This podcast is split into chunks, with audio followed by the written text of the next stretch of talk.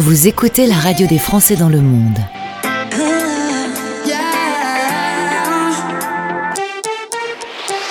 Le podcast. On va à Sainte-Thérèse.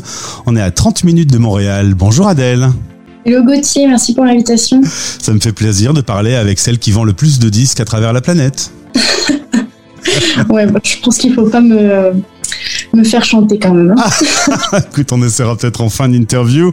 Tu es originaire de Tours, région centre. Tu termines tes études en, en 2020 et tu avais euh, réellement une envie de partir, une envie de découvrir le monde. Euh, et tu te dis qu'un PVT, ça pourrait être euh, une belle aventure. Programme vacances, travail. On peut en même temps voyager, en même temps travailler. Et ça, c'est réservé pour les jeunes, chose que je ne suis plus. C'est le Canada qui te donne envie à ce moment-là? Ben, c'est ça, ouais. Euh, je savais pas trop vers quoi me, me tourner. Et puis j'entendais beaucoup euh, parler du, du Paris Vacances-Travail.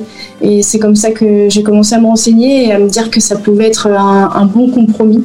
Bon, sachant que moi, j'allais, euh, je savais que j'allais travailler pendant deux ans, mais, euh, mais ouais, c'est comme ça que je me suis lancée là-dessus. Alors tu t'inscris pour partir au Canada et nous sommes en février 2020. Le monde est déjà en train de se poser la question d'un petit virus qui vient foutre son bordel et toi concrètement à ce moment-là tu préfères ne pas être tiré au sort pour euh, remporter ton PVT. Tu te dis que c'est peut-être mieux de rester en France au calme. Bah, c'est, plus que t'as, t'as l'envie de partir, t'as l'envie d'aller t'installer ailleurs, mais t'as peur. Il y a un doute. Tu dois tout quitter en France, Mm. en fait. Et en fait, je me suis inscrite en me disant, bon, de toute façon, c'est un tirage au sort. Ça se trouve que je ne serai jamais tirée au sort, donc allez, je tente. Euh, on verra bien. Avec un peu de chance, je ne serai pas tirée au sort. Sauf que euh, j'ai été tirée au sort euh, mi-février ou début février. Et là, je me dis, ah merde. Ah merde, je vais vraiment devoir partir. Alors là tu es avec ton conjoint, vous êtes juste paxé, vous n'êtes pas marié. Lui il est pas tiré au sort. Alors comme ça l'affaire elle est euh, cool pour s'engueuler, on peut pas faire mieux. Hein. Alors ouais, donc, euh, on donc là, moi, euh, au fond, moi, je me dis, bon, bah, de toute façon, il est pas tiré au sort, donc euh, voilà, on va pas partir, quoi. Et puis, euh, après, arrive le, le, le Covid, mais là, pour de vrai, cette fois, avec euh, le, le gros confinement, et, et tout s'arrête. Et puis, bah, comme euh, l'humain est très paradoxal, maintenant que je ne peux plus y aller, puisque tout s'est arrêté et qu'on n'a aucune information du gouvernement canadien, je me dis, merde, J'ai envie d'y aller. ah, ça va être une belle aventure quand même, c'est vraiment pas de bol, quoi.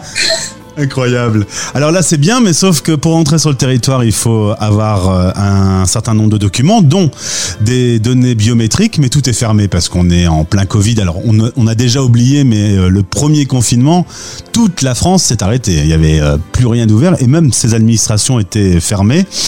Au final, en octobre 2020, tu arrives quand même à faire ces données et tu as une promesse d'embauche qui va te permettre de pouvoir partir au Canada. Pars le 31 mai, tu arrives là-bas le, le 31 mai. Il y a que six mois finalement euh, que tu es arrivé sur place. Euh, plein de péripéties du coup, administratives notamment.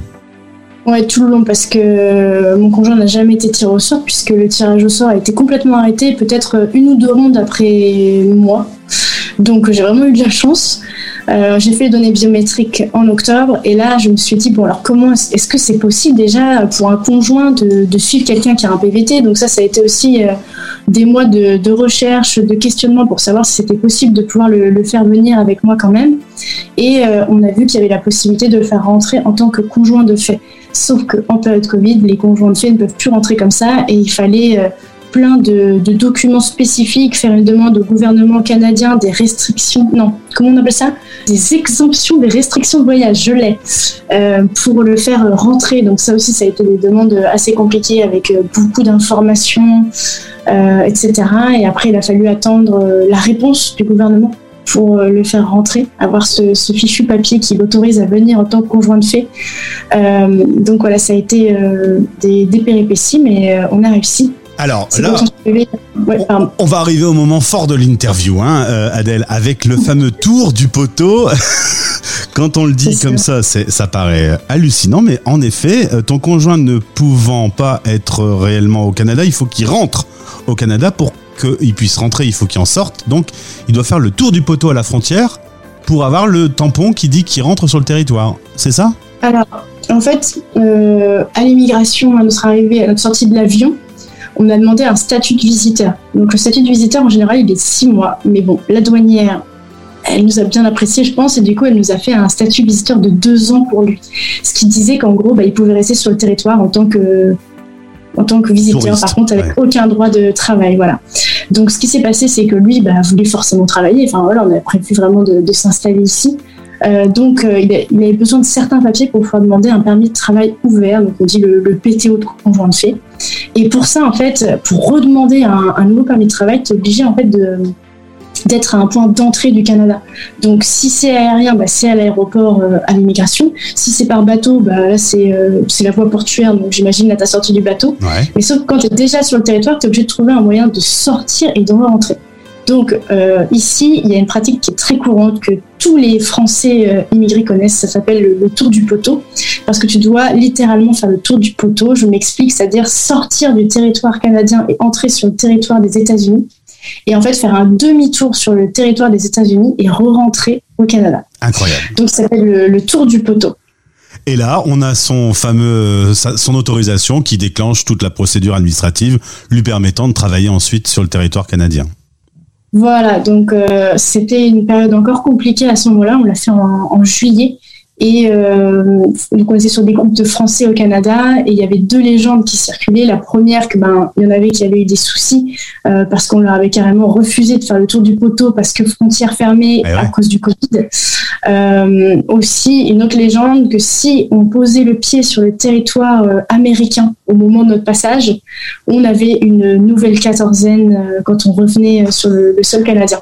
Ah, tu dis, que c'est des, tu dis que c'est des légendes, c'est-à-dire que t'es pas sûr que ça soit vrai, mais en même temps, c'est ce que tout le monde se disait. Il y avait un stress de le faire, ce tour du poteau. Il y avait un gros stress de le faire, et puis on avait quand même des retours négatifs parfois de, personnes hein, sur les groupes de, de Français au Canada qui disaient bah nous on s'est retrouvé avec une quatorzaine, nous il nous est arrivé ci, nous bah du coup il nous a pas euh, fait un permis comme on voulait, il nous a mis qu'un an au lieu de deux ans. Enfin voilà, il y avait quand même des, des histoires pas cool qui circulaient, donc oui on, avait peur. Adèle, euh, au final tout s'est bien passé. Vous avez donc tous les documents, vous êtes en règle, vous êtes au Canada où il fait euh, hiver et donc tu as découvert tes premiers décors enneigés. Voilà, c'est ça. Bah, ça, c'était le, le goal, hein, franchement, de, de vivre euh, notre premier Noël sous la neige avec une vraie magie de Noël. Euh, la neige euh, vient d'arriver, il y a deux, trois semaines, je dirais. Donc, on a eu nos premières tempêtes. Pour l'instant, bon, on n'a pas non plus trop mètres de neige, mais ça commence à, s'en venir, comme ils disent ici. À s'en venir.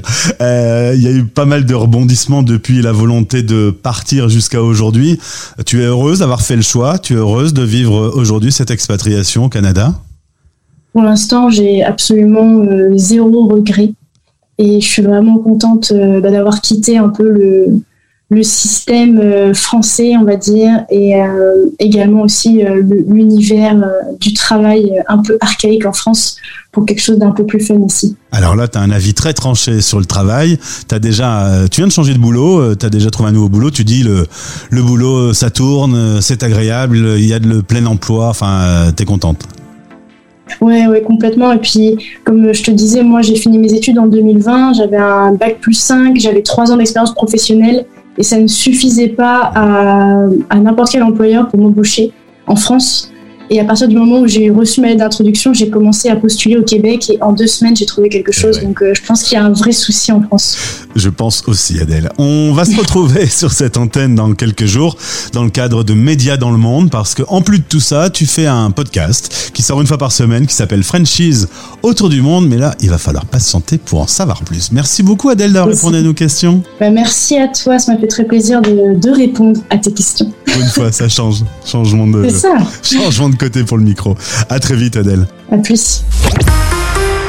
Français dans le monde.